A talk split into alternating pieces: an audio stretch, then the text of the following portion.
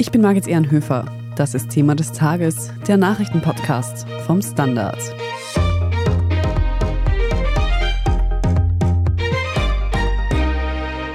Dieses Video geht an die ganz Dummen hier auf TikTok. Und ja, ich sag gezielt dumm. Und es tut mir auch gar nicht leid.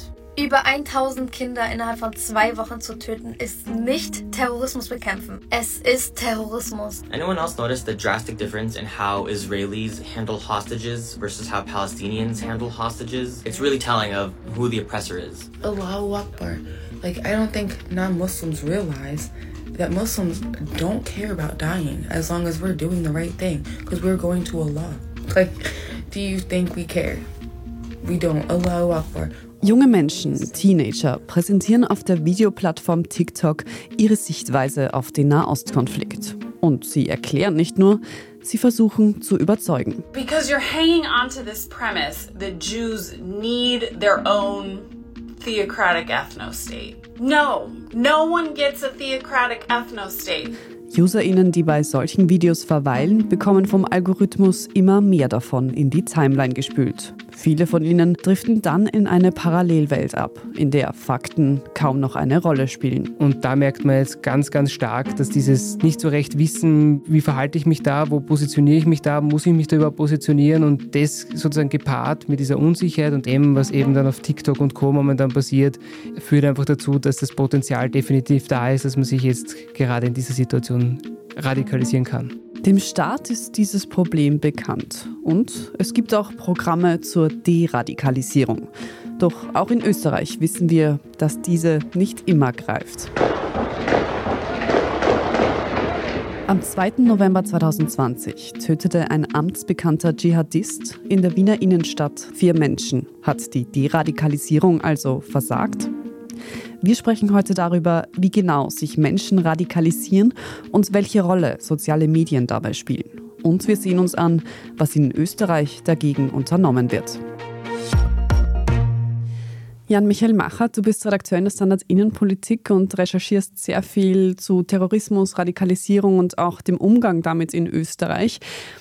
Fangen wir mal so an, was bedeutet denn eigentlich Radikalisierung?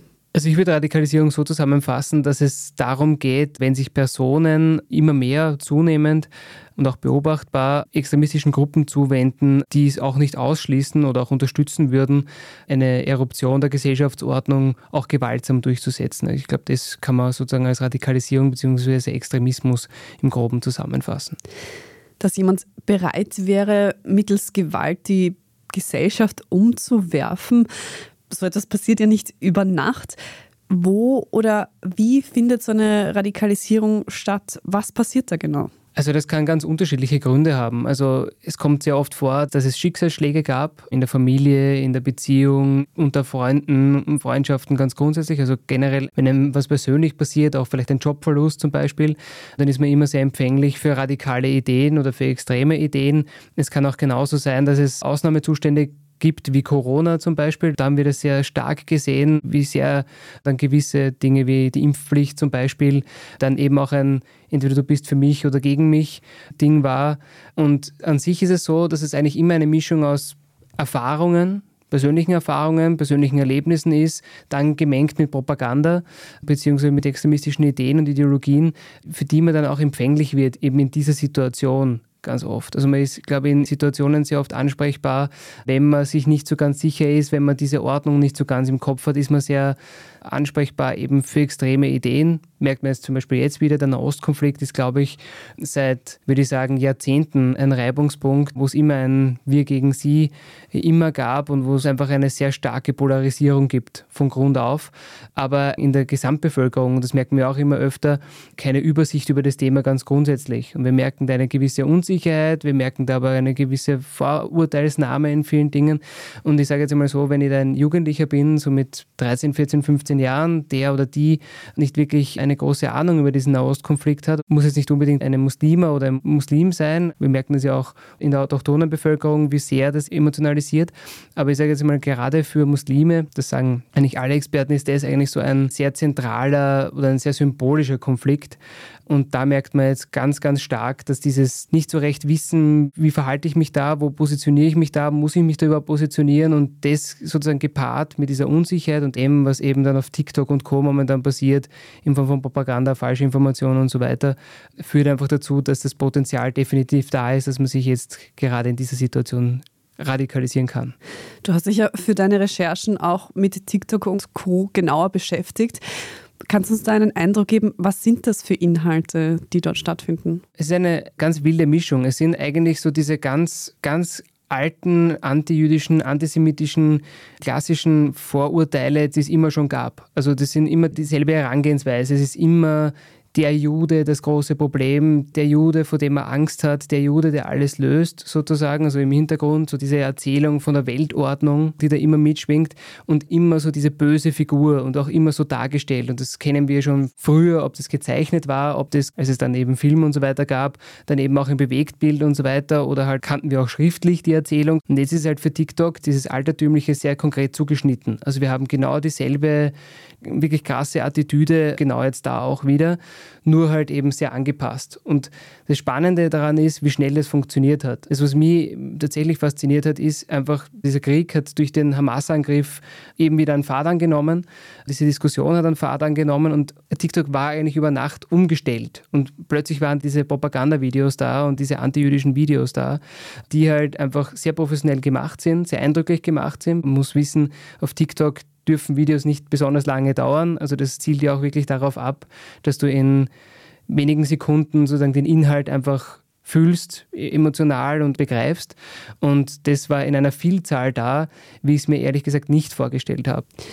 Aber bei dieser neuen Form von antisemitischen Inhalten bleibt es ja nicht, wie du mir in einem Vorgespräch schon erzählt hast, sondern es gibt da noch eine weitere Ebene. Genau, also was man dann auch noch hat, ist dann die zweite Ebene des Aktivwerdens. Also das, was man jetzt gerade ganz, ganz stark spürt, ist das Thema Boykott. Das ist auch kein neues Narrativ. Also es gab schon immer Gruppen, die gesagt haben, man muss gewisse Marken boykottieren, um den Staat Israel zu zügeln. Das war immer dieses ebenfalls antisemitische Narrativ, dass sozusagen, wenn man jetzt kein Cola kauft oder McDonald's jetzt nicht unterstützt oder Starbucks nicht unterstützt, sondern lokal kauft, das ist jetzt das neue Ding, dann würde das Geld sozusagen nicht in die Kriegsmaschinerie fließen, beziehungsweise in den Staat Israel, der die Gegen gesetzte Richtung momentan in dem Konflikt eben jetzt gerade Gaza angreift. Das Spannende daran ist, dass dieses Aktivwerden total spannend funktioniert auf TikTok, weil dieser Nachahmungseffekt auf TikTok sehr, sehr groß ist. Das heißt, es gibt unzählige Videos mittlerweile, wo man junge Menschen sieht, die bewusst durch einen Supermarkt gehen, bewusst das Cola zurückstellen und sagen, na, machen wir nicht. Unter dem Deckmantel, wir wollen keinen eben vermeintlichen Genozid unterstützen in Gaza oder eben leere Starbucks-Filialen zeigen. Keine Ahnung, ob das wirklich damit zusammenhängt mit dem Boykott, aber sie zeigen leere Starbucks-Filialen her und sagen, schau, es ist erfolgreich. Bis hin zu vor kurzem diesen Fällen in Großbritannien, wo, wo Mäuse und Ratten in eine McDonalds-Filiale geschüttet worden sind, wo man merkt, okay, es geht ums Aktivsein. Also nicht mehr nur um den Boykott an sich, sondern es geht um das, man könnte auch noch mehr tun. Sind das dann aber nur Jugendliche oder jüngere Menschen, die solche Inhalte verbreiten? Also das ist dann für mich die dritte Ebene der ganzen Geschichte. Das sind dann für mich die Rattenfänger. Das ist dann der Übergang. Das sind dann die Salafisten, Prediger, zum Beispiel jetzt aus Deutschland, die vielleicht für uns auch in Österreich relevant sind, für Jugendliche, die jetzt halt gerade probiert haben oder weiterhin probieren, sich als authentische Quelle darzustellen für den, für den Konflikt bzw. den Krieg in Nahost. Und das so ähnlich machen, man kann es vergleichen wie alternative Medien rund um die FPÖ momentan. Es ist einfach eigentlich eine Parallelität zu erkennen. Also da sitzt eigentlich ein ultrakonservativer Salafist, der würde jetzt einmal sagen, ein sehr, sehr problematisches Weltbild inne hat und probiert gerade über diesen Konflikt eben mit Jugendlichen in Kontakt zu treten. Also vorher war das schon so auf TikTok, dass man sehr mit Frage-Antwort gespielt hat, also dass man so auf Jugendliche zugehen wollte. Und jetzt ist es so, dass man diesen Konflikt ausnutzt, um quasi die Leute auf den Account zu holen. Bis hin, und das ist für mich auch eines der eindrücklichsten Beispiele, dass vergangene Woche Sonntag der deutsche Salafistenprediger Pierre Vogel Arafat Abu Shaka eingeladen hat. Der ist wahrscheinlich vielen Jugendlichen ein Begriff, weil er Ex-Manager von Bushido ist.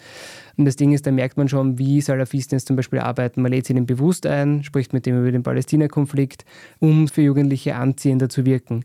Und da merkt man einfach so diese drei Ebenen. Man hat diese antisemitische Ebene, also diese ganz klare Propaganda, man hat auch diese Videos vollgespielt mit Falschinformationen, man hat dieses Aktivwerden, Also diese eben Beispiel Boykott und man hat die Ebene, wo ich sagen würde, da geht es dann schon mehr in Richtung Radikalisierung, wenn dann eben probieren, Salafisten eben daraus einen Vorteil zu ziehen.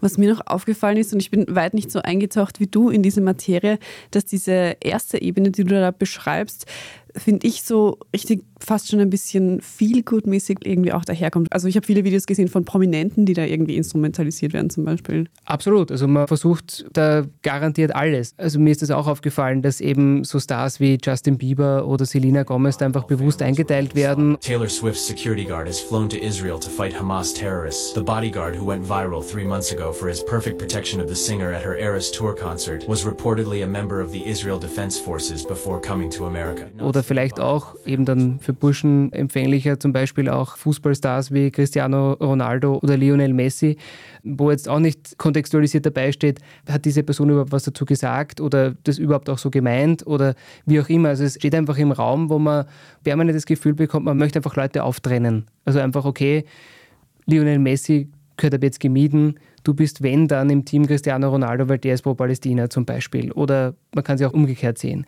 Und vielleicht, um das auch nochmal zu erklären, wie TikTok funktioniert, ich meine, allein wenn du dir Videos einfach länger ansiehst, wenn du dich zum Beispiel für Pro-Palästina-Demos interessierst, kommst du einfach eher in die Gelegenheit, genau diese Videos, die wir beide sehen, zu sehen, weil dieser Algorithmus genauso funktioniert. Das heißt, TikTok ist, und das sagen auch Staatsschützer, insofern problematisch, weil das alles, was wir eigentlich davor gehabt haben, auf die Spitze treibt. Facebook hat nicht so funktioniert, Instagram hat ähnlich funktioniert, aber ich würde sagen, nicht so in dieser Intensität. Bei, bei TikTok macht man nichts anderes wie wischen. Die ganze Zeit nur wischen, wischen, wischen und es bewegt sich eigentlich andauernd, es ist andauernd was los.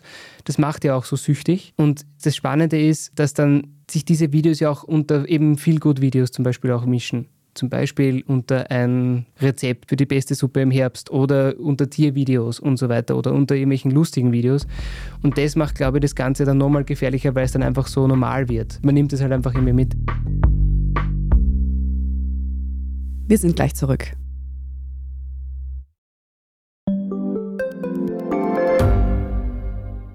Standard-Podcasts gibt es ja wirklich schon zu jedem Thema. Also fast jedem. True Crime. Thema des Tages. Lohnt sich das? Inside Austria. Serienreif. Besser leben. Rätsel der Wissenschaft. Edition Zukunft. Und, und, und. Aber nicht jeder hat die Zeit, das alles zu hören. Und manchmal möchte man sich einfach nur ein paar Minuten beschallen lassen. Ich bin Scholt Wilhelm. Und ich bin Margit Ehrenhöfer. Ab sofort bringen wir auch Highlights unserer Podcasts. Für zwischendurch, wenn mal weniger Zeit ist. Diese kurzen Ausschnitte nennen wir Shorts. So wie eine kurze Hose. Oder eine kurze Geschichte. Okay. Und Shorts vom Standard finden Sie jetzt überall, wo es Podcasts gibt. Also dieser TikTok-Sog, so nenne ich es jetzt mal, ist ein Riesenproblem, wie du uns gerade beschrieben hast. Gerade wenn das ja auch im geschützten Raum auf dem privaten Smartphone ohne Filter stattfindet. Reicht das denn eigentlich aus, um Personen zu radikalisieren oder braucht es da dann aber doch noch auch einen persönlichen Kontakt zu Personen, die sich in so einem Milieu schon befinden? ich sage jetzt mal so, das, was im Internet passiert, das kann sicherlich der Anfang sein. Für alles Weitere braucht es ein, ein Stück weit mehr, nämlich eben den persönlichen Kontakt. Nur das, was man vielleicht so vom Dschihadismus lernen kann, was jetzt in erster Linie nichts mit Nahost zu tun hat, das muss man vielleicht auch betonen, aber was man aus dem Dschihadismus zum Beispiel lernen kann, ist, das, was wir da auch immer öfter sehen, ist, dass Jugendliche den persönlichen Kontakt nicht mehr ganz so stark brauchen. Sie brauchen nur eine Anleitung und die Anleitung kann zum Beispiel kommen über Telegram. Das heißt, man braucht nicht mehr unbedingt das persönliche Gespräch, sage ich jetzt mal, auf der Parkbank oder wo auch immer oder im clandestinen Treffen irgendwo in einem Raum, sondern es reicht manchmal auch einfach Telegram.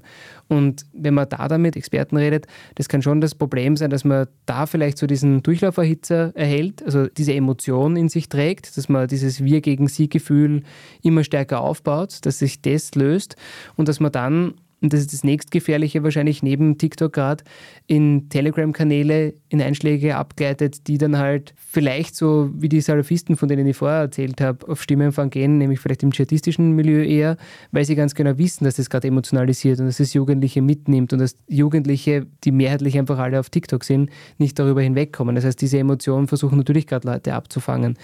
Ich würde sagen, TikTok kann der Einstieg sein oder für manche, die schon radikalisiert sind oder am Weg dazu sind, sicherlich ein Verstärker sein, aber es braucht sicherlich noch eine Gruppe, andere Personen, können auch Freunde sein und so weiter. Alle Dinge, die sich im Netz abspielen und wo viel auch anonym passiert, ist es wahrscheinlich auch schwierig, das in Zahlen zu fassen, wie viele Personen denn jetzt zum Beispiel in Österreich gerade gefährdet sind, sich zu radikalisieren oder schon als radikalisiert gelten? Oder kann man das greifbar machen? Das ist tatsächlich schwer. Also ich würde sagen, radikalisiert ist ein schweres Stadium. Da kommt es dann halt immer darauf an, wohin sich jemand entwickelt. Also nicht jeder, der auf den Demos ist zum Beispiel, also zumindest nach meiner Erfahrung von einer der ersten Demos, die damals stattgefunden haben, würde ich jetzt nicht sagen, dass unbedingt jeder radikalisiert ist. Man kann jetzt über das Gedankengut sprechen, was dort vielleicht da und dort Anknüpfungspunkte hat, aber ich würde jetzt nicht sagen, dass es einfach durchwegs radikalisierte Leute sind. Da gibt es vielleicht einen harten Kern aus meiner Sicht, würde ich eher einschätzen, aber nicht in der absoluten Breite.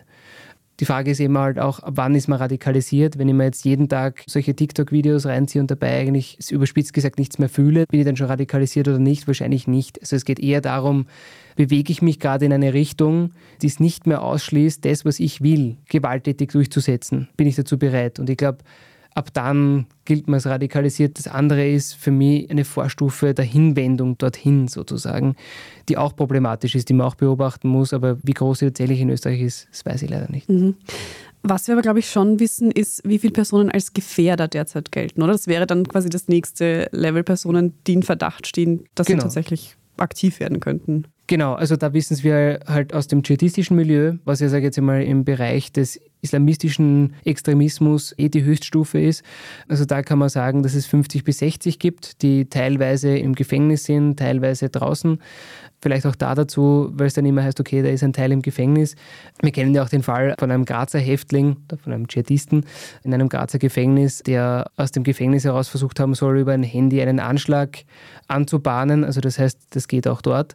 Grundsätzlich ist es so, dass wir aber sagen müssen, dass das Potenzial von Dschihadisten natürlich in Österreich deutlich größer ist als diese 50 bis 60 Personen.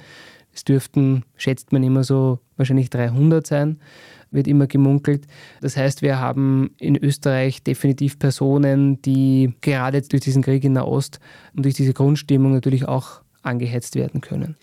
Jetzt haben wir einmal diese gewisse Anzahl an Personen, die als Gefährder gelten können oder die jetzt zu solchen angestiftet werden könnten. Und dann aber diesen großen Pool an Menschen, von denen man gar nicht mitbekommt, dass sie sich vielleicht gerade radikalisieren. Was wird denn in Österreich dagegen unternommen? Ja, da ist es einmal so, also vom Staatsschutz her, die beobachten das sehr genau und auch mit großer Sorge. Diesen Pool um 50 bis 60 Personen hatten wir schon davor, vor allen Krisen, die es bis zum Nahostkonflikt, bis zum Krieg in Nahost jetzt gab. Das heißt, das spitzt sich aus Sicht vom Staatsschutz jetzt oder könnte sich noch weiter zuspitzen. Das sieht man halt mit großer Sorge. Vor allem im Hinblick, weil es einen Trend zu Einzeltätern gibt, die sich eben, wie ich es vorher so ein bisschen beschrieben habe, eben über Social Media radikalisieren. Zum Beispiel über TikTok, dann Telegram-Kanal, dann irgendwie den Entschluss fassen. Das trifft zum Beispiel auf den zu, der Mitte September am Hauptbahnhof stand, schon mit Messer und dann noch zurückgezogen hat. Was man sonst machen kann, es gibt ja Radikalisierungsprogramme in Österreich. Mein Gefühl sagt mir aber von der Erfahrung her, dass die einfach zu schlecht finanziert sind oder teilweise auch so gut wie gar nicht, dass das eher ein, würde ich sagen, Minderheitenprogramm ist und dass eigentlich die Situation schon vorher prekär war und es da, glaube ich, einen stärkeren Fokus bräuchte, weil wenn man mit der Radikalisierungsexpertinnen und Experten spricht, die sagen, es ist jetzt schon ein bisschen schwierig, weil wir wollen dann immer deradikalisieren, wenn das Feuer schon brennt. Wenn jetzt, jetzt was passiert an den Schulen, wollen wir jetzt sofort dorthin und müssen jetzt das Feuer löschen. Das ist dann oft ein bisschen zu spät oder kann zu spät sein. Sehen manche nicht so eng, manche sehen das ein bisschen enger. Beziehungsweise, ich glaube, das, was man schon sagen kann, ist, dass wir einfach zu wenig Ressourcen da in Österreich haben, aus meiner Sicht. Weil es betrifft ja eben dann nicht nur das Thema, sage ich jetzt mal, islamistischer Extremismus im breiteren Sinne, sondern wir haben mehr als genügend Rechtsextremisten in Österreich. Und was sich jetzt ja auch ein bisschen auftut, ist das Thema Linksextremismus, was in Österreich nicht unbedingt diese große Rolle eingenommen hat in den letzten Jahren bis jetzt, wo wir jetzt gerade ganz stark merken, dass es schon linke Gruppen in Österreich gibt, die problematisch sind. Auch wenn jetzt ExpertInnen sagen, dass zu wenig Mittel da sind und man vielleicht nicht immer rechtzeitig agieren kann, was wird denn konkret gemacht? Also wie können wir uns so eine Deradikalisierung vorstellen? Das ist auch ganz unterschiedlich. Also D-Rat zum Beispiel, ist eine von diesen Vereinen, geht zum Beispiel in Schulen. Und da sagt auch D-Rat, dass das einer der wirkungsmächtigsten Geschichten ist, weil du einfach konzentriert mit Schülerinnen und Schülern einfach arbeiten kannst für ein paar Stunden und das sich sozusagen nicht mehr in so Zwiegesprächen einfach lösen lässt, dass du sagst, bist du dir ganz sicher mit deiner Meinung zu dem Thema, natürlich empathischer vorgetragen, als ich es jetzt gemacht habe, aber das geht sich dann einfach nicht mehr aus, weil das Thema einfach viel zu emotional ist, weil sie jetzt über die Wochen einfach, ich glaube, die Fronten ziemlich stark verhärtet haben für viele und diesen Knoten zu lösen, dafür braucht es Zeit. Und die Frage ist, haben die Radikalisierungsprogramme diese Zeit? Das andere ist, das wissen wir auch, es gibt die Radikalisierungsarbeit auch mit Häftlingen zum Beispiel. Auch da heißt es, dass Nahost momentan ein riesengroßes Thema ist. Weil was wir auch wissen, so ziemlich jeder Häftling in Österreich hat ein Handy weil ein Handy zu bekommen offenbar, das hört man immer wieder von Strafrechtlern in österreichischen Gefängnissen, einfach gar kein Problem ist. Das heißt, die bekommen ja auch mit, was da draußen passiert. Und auch dort ist Deradikalisierung extrem wichtig. Also man muss halt versuchen, mit diesen Narrativen zu brechen. Nur das ist einfach eine total schwere Aufgabe, je nachdem, wie weit dieses Stadium vorangetrieben ist. Bei Häftlingen wird es deutlich schwieriger sein, weil da hört man immer wieder, dass es zum Beispiel gerade bei Dschihadisten immer wieder auch den Punkt gibt, wo sie sagen, ich will über die Ideologie nicht reden. Da wird es dann ganz schwer, weil genau um das geht. Junge Mädchen und Burschen, die gerade am Weg sind, ich glaube, da ist schon noch viel möglich. Nur man muss sie halt zeitgerecht erwischen und auch diesen Diskurs ein bisschen aufbrechen, weil das, was wir zum Beispiel auf TikTok ja sehen, ist wirklich eine massive Echokammer. Wir haben vorher immer gesagt, Twitter ist eine Echokammer. Aber das ist zum Beispiel sowas, du kriegst ja nur solche Videos reingespült. Du kriegst ja nie den Gegennarrativ. Und diese Videos sind noch nicht darauf ausgelegt, dass jemand sagt, na, es könnte ja so sein, aber sondern es gibt immer nur eine Zielrichtung die ganze Zeit. Und ich glaube halt, wenn du diesen Gegennarrativ nie bekommst, dann wird es halt ganz, ganz schwer. Und je mehr und je normaler das für dich wird und je anormaler das Gegenüber für dich wird, das was anderes behauptet. Da habe ich eben auch von Derat gehört, dass offenbar viele Jugendliche den 7. Oktober, also den Angriff der Hamas auf Israel, mittlerweile für eine Erfindung halten, ist eine problematische Entwicklung, wenn dem so ist.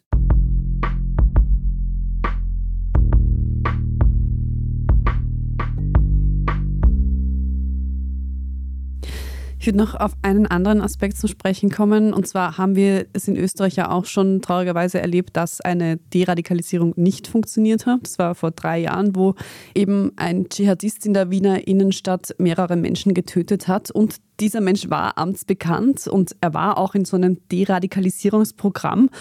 Kannst du da nochmal kurz zusammenfassen, was passiert ist und was da vielleicht nicht geklappt hat? Also ich glaube, beim 2. November 2020 sind viele Dinge schiefgelaufen. Ganz zentral an der Sache war noch immer, dass Ermittler einfach auch übersehen haben, wohin sich Kutim Fezula entwickelt hat. Also das war ja offensichtlich.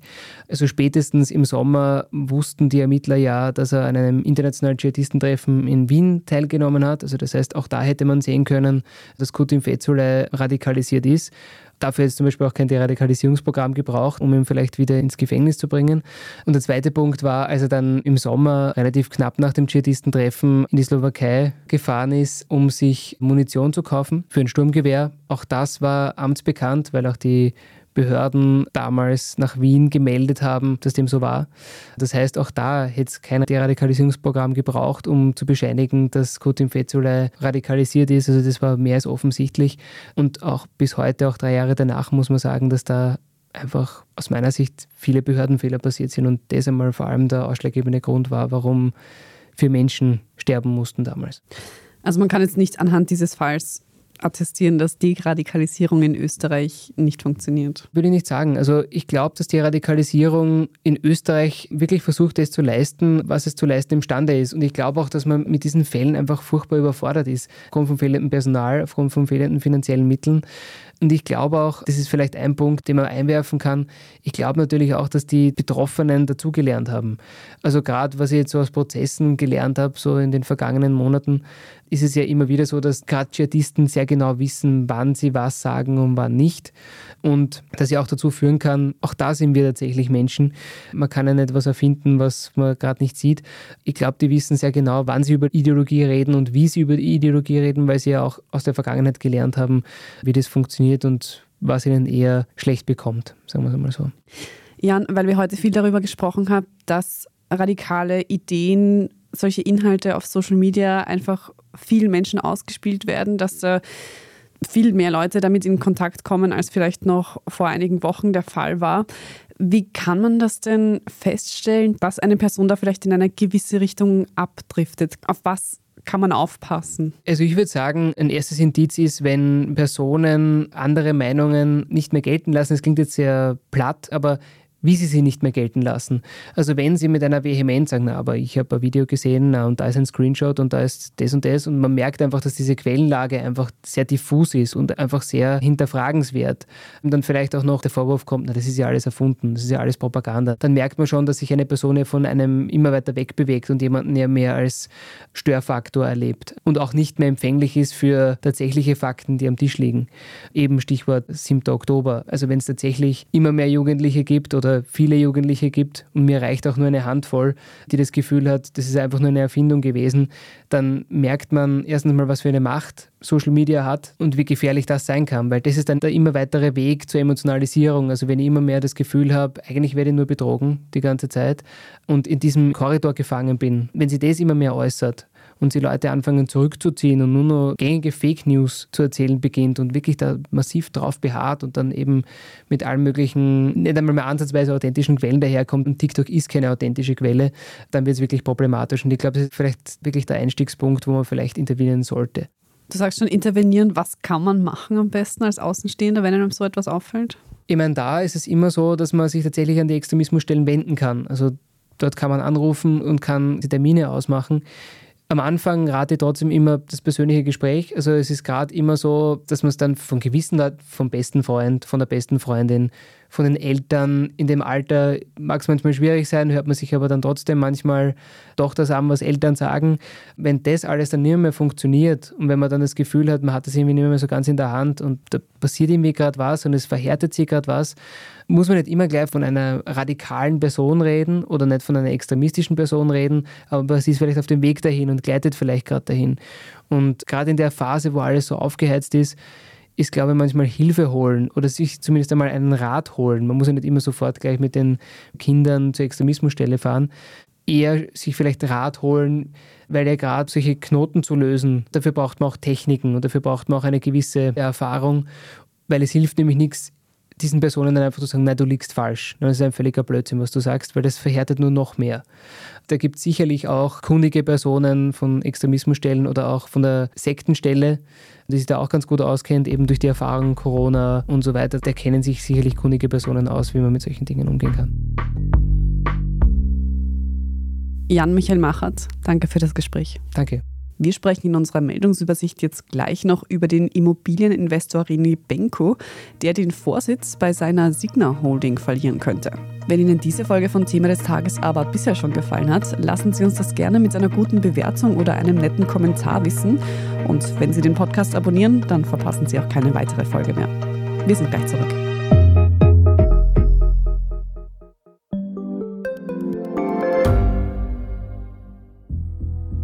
Was ich nicht nachvollziehen kann, ist, warum an jedem Unrecht immer ich schuld sein soll. Ein Korruptionsskandal jagt den anderen. Österreich hat in den letzten 30 Jahren viel über Klimaschutz gesprochen, aber zu wenig getan. Die Politik verschläft die Klimakrise. Die Behörden haben alles richtig gemacht. Fehler vergisst man, statt daraus zu lernen. So sind wir nicht. So ist Österreich einfach nicht. Aber wie ist Österreich dann? Das wollen wir bei Inside Austria herausfinden. Wir blicken auf die großen österreichischen Skandale. Von Ibiza bis Ischgl. Wir wollen wissen, wer dafür in der Politik die Verantwortung trägt. Und wir schauen genau hin, wo Österreich über seine Grenzen hinaus mitmischt. Vom Wirecard-Skandal bis zum Ukraine-Krieg. Das ist Inside Austria von Standard und Spiegel. Jeden Samstag eine neue Folge, überall, wo es Podcasts gibt.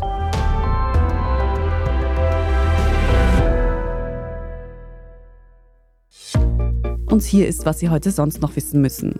Erstens. In der Nacht auf Freitag gab es in Kärnten heftige Unwetter. Die Pegelstände vieler Flüsse haben dabei den Höchststand bereits überschritten. Laut Katastrophenschutz gab es aber keine großräumigen Überflutungen, zumindest bisher. Trotzdem gab es rund 100 Feuerwehreinsätze, einige Keller und Straßen wurden überschwemmt.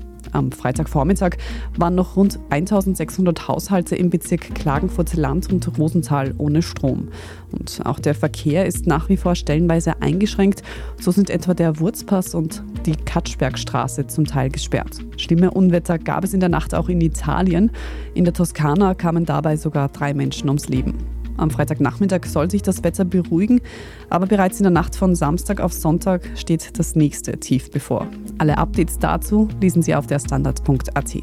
Zweitens, im Zusammenhang mit dem Nahostkonflikt will sich der Chef der Terrororganisation Hisbollah im Libanon am Freitagnachmittag an die Öffentlichkeit wenden.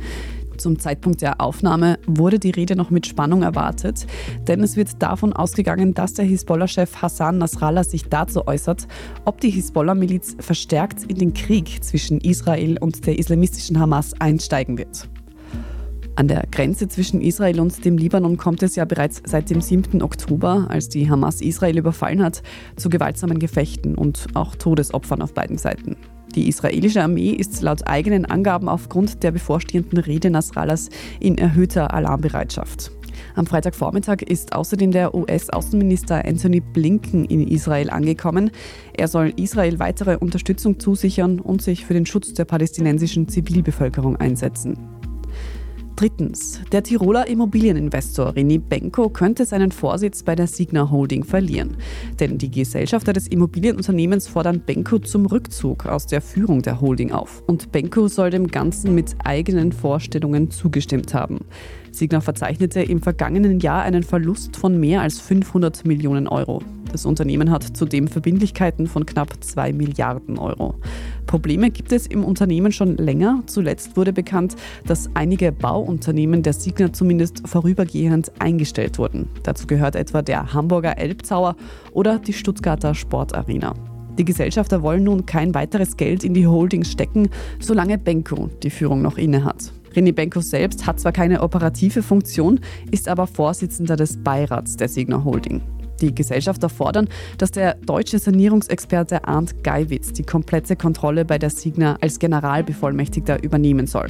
Und bevor neues Geld fließen könne, solle er völlige Transparenz über Benkos, Zitat, verschlungenes und undurchsichtiges Reich schaffen. Über dieses verschlungene und undurchsichtige Reich haben wir übrigens in unserem Schwesterpodcast Inside Austria schon sehr ausführlich gesprochen. Dort finden Sie eine vierteilige Serie über den Tiroler Selfmade-Milliardär. Und viertens, Menschen mit normalem Kaffeekonsum leben länger. Das ist aus Metastudien bereits seit längerem bekannt. Aber wie viel Kaffee ist eigentlich normal? Die Europäische Behörde für Lebensmittel sagt dazu 400 Milligramm Koffein pro Tag. Das sind in etwa vier Tassen, sind völlig in Ordnung. Es gibt aber kleine Ausnahmen, zum Beispiel für Schwangere oder Menschen mit psychischen Erkrankungen. In beiden Fällen sollte nur rund die Hälfte konsumiert werden. Ein Faktor, der sich auch individuell auswirkt, ist jene Dauer, die der Körper braucht, um Kaffee abzubauen. Das geht zum Beispiel bei Rauchern tendenziell schneller. Sie brauchen also auch mehr Kaffee, um sich wacher zu fühlen. Einen Gewöhnungseffekt, was den Kampf gegen Müdigkeit angeht, den gibt es übrigens nicht. Also das erste Hefe-Kaffee am Morgen hat immer dieselbe Wirkung. Was wir aber schon spüren, wenn dieses Heferl ausbleibt. Denn dann können Entzugssymptome wie Kopfschmerzen oder Reizbarkeit auftreten. Wer sich also langfristig vom Koffein entwöhnen möchte, der sollte das eher langsam tun. Zum Abschluss noch ein Hörtipp. Heute Freitag ist wieder eine neue Folge Edition Zukunft Klimafragen erschienen. Und in dieser Folge besprechen unsere Kolleginnen, was denn das abgespeckte erneuerbare Wärmepaket in Österreich bringt. Es wurde ja zum Beispiel entschieden, dass Gasheizungen in Österreich doch nicht verboten werden. Da stellt sich natürlich die Frage, ob Österreich seine Klimaziele noch erreichen kann, wenn die Maßnahmen wieder eingestampft werden zu hören, überall wo es Podcasts gibt und natürlich auch auf der Standard.at. Dort finden Sie auch alles weitere zum aktuellen Weltgeschehen. Falls Sie uns noch irgendetwas mitteilen möchten, Feedback haben oder auch ein Thema, das wir mal besprechen sollen, dann schreiben Sie uns das sehr gerne an podcast.derstandard.at. Und wenn Sie unsere journalistische Arbeit hier beim Standard unterstützen möchten, geht das am besten mit einem Standard-Abo. Alle Infos dazu finden Sie auf abo.derstandard.at. Ich bin Margit Ehrenhöfer, danke fürs Zuhören, Baba und bis zum nächsten Mal.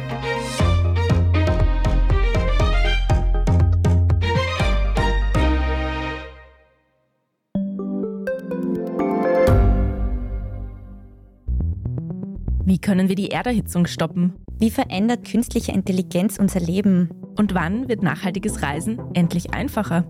Um diese und viele weitere Themen geht es im Podcast Edition Zukunft und Edition Zukunft Klimafragen. Ich bin Alicia Prager. Und ich bin Julia Beirer.